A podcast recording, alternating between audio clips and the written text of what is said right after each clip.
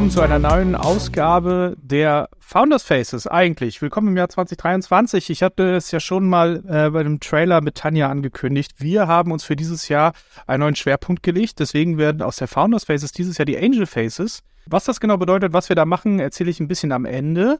Heute aber erstmal begrüße ich in der Leitung den Anas Bräutigam und den Felix Engelmann von Startup Detector bzw. Added Value. Hallo. Hi Martin, grüß dich. Hallo. Schön, dass ihr da seid. Ähm, wir wollen uns heute ein bisschen mehr mit dem Thema Business Angel beschäftigen, weil ihr da eine gewisse Expertise habt. Was das genau ist, darauf kommen wir jetzt im Rahmen dieses Gespräches zu sprechen. Ihr beide, vielleicht, vielleicht könnt ihr euch mal kurz vorstellen, was ihr gemacht habt und äh, wobei ihr aktuell zugange seid. Ja, sehr gern. Ich bin Anas Bräutigam, derzeit 40 Jahre alt aus Berlin und habe nach meinem VWL-Studium auch an der Humboldt-Universität in Berlin die ersten zehn Jahre quasi meiner Laufbahn in der Berliner Sparkasse verbracht. Da sieben Jahre Auslandsgeschäft erst gemacht, war sehr froh darüber, weil ich immer äh, das Thema internationale Sachen total spannend fand. Ich habe viele Fremdsprachen gelernt, bin dann aber ins Startup-Geschäft gewechselt die letzten drei Jahre und habe das erste Mal so richtig das Gefühl gehabt, dass mir mein Job total Spaß macht. Und äh, das liegt einfach daran, weil mit Gründern und Gründerinnen zusammenzuarbeiten so einen Unterschied macht, äh, dass ich, dass ich da richtig aufgeblüht bin innerlich. Und aus dieser Stelle quasi bei der Sparkasse im Startup-Geschäft ist dann auch die Idee zu Startup Detector entstanden, weil meine Aufgabe eben war, neue Startups auch für die Bank zu gewinnen. Und wo habe ich die gefunden? Teilweise im Handelsregister. Und das ist das dann, was ich mit Felix zusammen gegründet habe, äh, Startup Detector einen Analysedienst, der Startups im Handelsregister findet und daraus ähm, spannende Informationen extrahiert. Super, da kommen wir gleich noch zu. Äh, Felix, vielleicht äh, kannst du noch ein paar äh, Worte zu dir verlieren. Ja, äh, Felix Engelmann.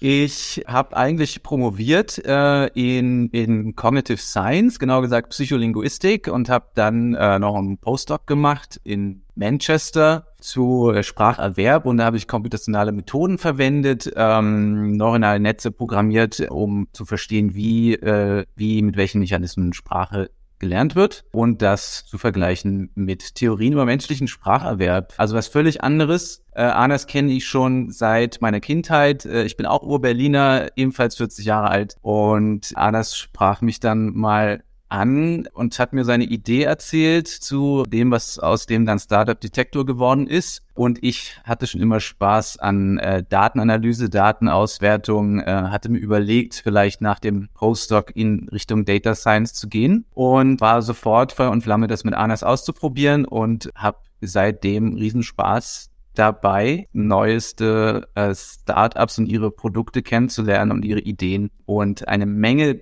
Daten auszuwerten und zu liefern über äh, das Startup-Ökosystem in Deutschland. Alles klar, super.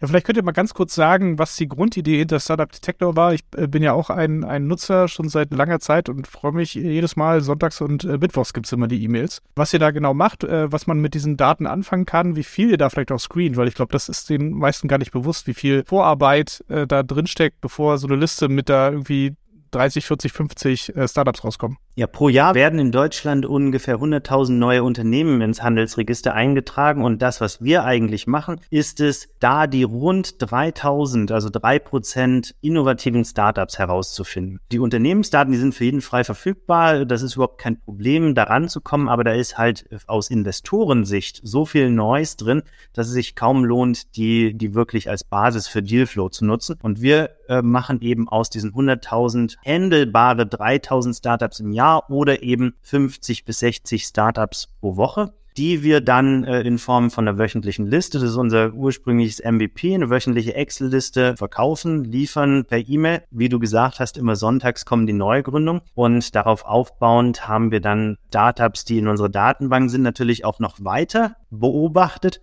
und wann immer eine Kapitalerhöhung ins Handelsregister eingetragen wird, können wir das mitbekommen oder bekommen wir das mit und schauen dann nach, okay, Kapitalerhöhung ist ja oft äh, ein Investment von äh, externen Investoren wie Angels, VCs und so weiter. Das schauen wir dann auch nach und liefern das in der zweiten Liste, die wir wöchentlich bringen, quasi nicht nur welche Startups wurden neu gegründet, sondern auch welche Startups haben von wem Fundings bekommen, wieder auch mit Hinblick auf das Thema Dealflow. Vielleicht ist für den einen oder anderen VC die Neugründung noch ein bisschen zu früh, aber wenn die ersten Angels mit dabei sind, dann wird das wieder ein spannender Case, wo man sagt, jetzt will ich als VC da gerne die kennenlernen, um dann beim nächsten größeren Ding, bei der nächsten größeren Runde quasi dabei zu sein. Das ist die Grundidee.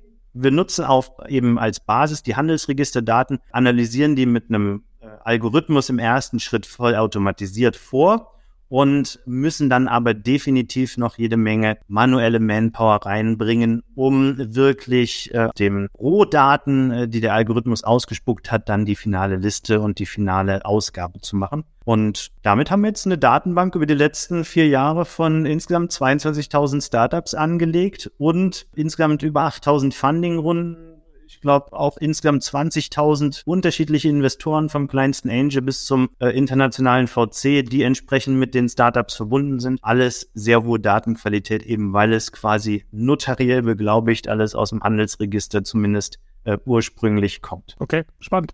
Und daraus, also das war, glaube ich, 2019, 2018, 19, als ihr Startup Detector gegründet habt, habt das Produkt, würde ich mal sagen, erweitert oder um eine um große Schwester, kleine Schwester, wie man das nennen möchte, und habe da noch Added Value dazu gepackt. Vielleicht könnt ihr da noch kurz erzählen, was die Idee dahinter ist und was ihr damit anbietet und wie ihr Startups damit dann im Besonderen hilft. Ja, wir waren damals zu unserer, rund um unsere Gründung gefördert durch den Startup Incubator Berlin. Das ist der der Aus, das Ausgründungszentrum der HWR Berlin und da waren wir mit paar anderen Startup-Teams in einem Coworking Space und äh, bekamen dann relativ bald die Fragen, sagt mal, ihr habt da so viele Business Angel Datensätze in euren, in eurer Datenbank. Wir sind hier ein Sportstartup zum Beispiel. Kannst du uns mal ein paar Namen sagen, wer alles schon in Sportstartups investiert hat? Und das war sozusagen die Grundidee. Mensch, wir haben hier jede Woche 30, 40, 50, 60 neue Startups deutschlandweit, die gegründet wurden und wir entdecken auch jede Woche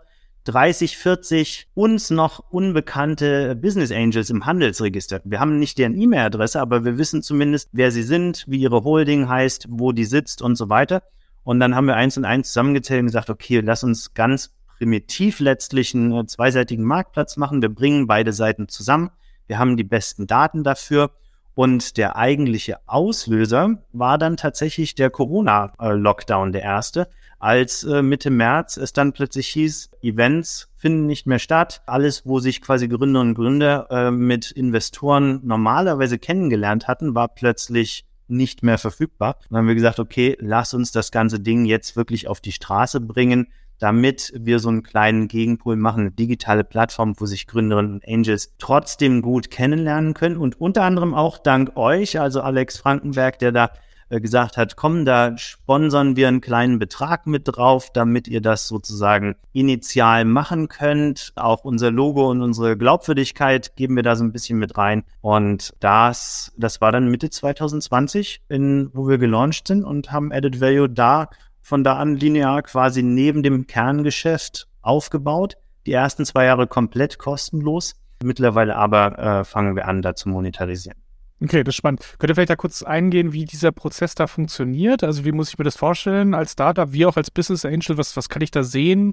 Wonach kann ich filtern? Ähm, was sind die Optionen? Wir wollten das immer von Anfang an abgrenzen von anderen Plattformen, bei denen die Startups einfach öffentlich gelistet werden. Also die Ursprungshypothese war, wir machen zehn ganz individuelle Intros oder Matches zwischen Angels, bei denen wir das Gefühl haben, dass die inhaltlich sehr gut passen. Beispielsweise ein Angel, der im Logistikbereich zehn Jahre gearbeitet hat, eben für ein Logistik-Startup. Äh, indem wir diese Informationen bei der Angel-Anmeldung abfragen, können wir dann tatsächlich durch unser, unser System mit relativ wenig Aufwand sehr gute, inhaltlich gute Matches herstellen. Wir wissen natürlich trotzdem nicht, ob dieser Angel jetzt heute in dieses Startup wirklich investieren will aber es ist zumindest keine wahllose Breitenstreuung und Sichtbarmachung. Also es sollte von Anfang an sehr exklusiv sein in dem Sinne, dass, äh, dass man äh, da nicht jetzt quasi öffentlich verramscht wird. Also das Gegenteil sollte genau der Fall sein. Das hat auch wunderbar funktioniert. Wir haben die ersten zwei Jahre jeweils zehn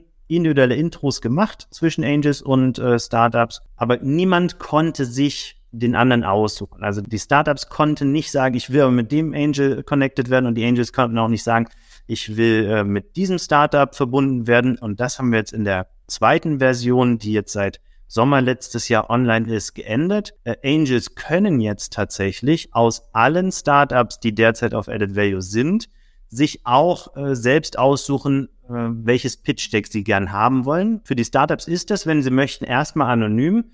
Da steht dann einfach eine kurze Info über die Traction und eine kurze Info über das Geschäftsmodell. Und wenn dann der Angel sagt, wow, das, das ist ja alles gar nicht schlecht, da will ich das Pitch Deck haben, dann kann er das runterladen oder sie und das Startup bekommt dann die Kontaktdaten automatisch vom Angel.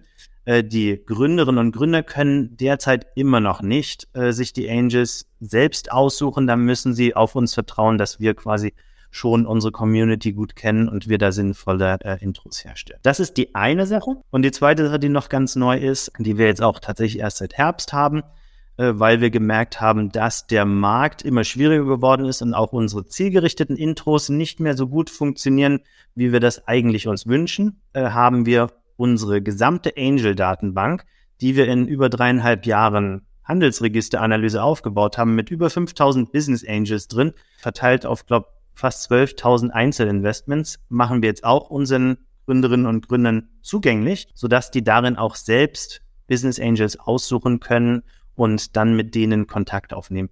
Wohlgemerkt dann Kontakt aufnehmen außerhalb unserer Plattform, weil diese Angels, die wir da anzeigen, sind alle noch nicht bei uns angemeldet. Da haben wir eine klare Trennung. Wer angemeldet ist, ist nicht in dieser Liste verfügbar, damit es da keine Datenschutzfragen äh, gibt, sondern äh, das sind alles Angels, die wir im Handelsregister entdeckt haben und wo dann die Gründer und Gründer sagen, Mensch, diejenige da, diese Angelin, die hat schon mal in ein Startup investiert, das ist so ähnlich wie ich, aber kein Konkurrent.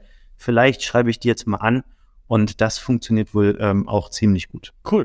Ähm, habt ihr vielleicht so, so ein paar grundsätzliche Daten? Könnt ihr schon von, von ein paar Erfolgen berichten? Wisst ihr in etwa, wie viele Deals da schon zustande gekommen sind? Nur mal so, so als, als Hausnummer. Ja, also wir, es dauert immer eine Weile, ne, bis ja. nachdem Intro zustande kommt, muss man erstmal miteinander äh, sich kennenlernen und so weiter und irgendwann kommt es dann vielleicht zum Vertrag und dann wird es notariell beglaubigt und irgendwann ins Handelsregister eingetragen. Deswegen dauert das ein bisschen länger, bis da tatsächlich Investment zustande kommt. Also ich habe jetzt letztens mal geschaut, wie das bisher aussieht bei den Intros, die wir hergestellt haben. Da haben wir bisher von 56 Investments erfahren, die dadurch zustande gekommen sind. Also 56 Angels haben sich tatsächlich dafür entschieden, dann zu investieren. Genau.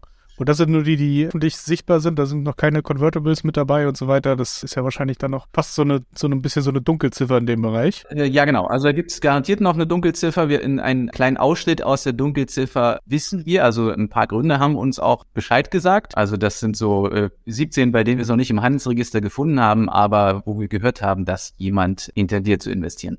Bisher war das für uns keine Zahl, die für uns erfolgskritisch ist, weil wir eben das zwei Jahre komplett kostenlos gemacht ja. haben und äh, dann für uns nicht wichtig war, ob am Ende der Angel investiert hat, sondern viel wichtiger war, dass da gute Gespräche zustande gekommen sind, gute Kontakte, vielleicht auch ähm, Unterstützung außerhalb von einem Investment.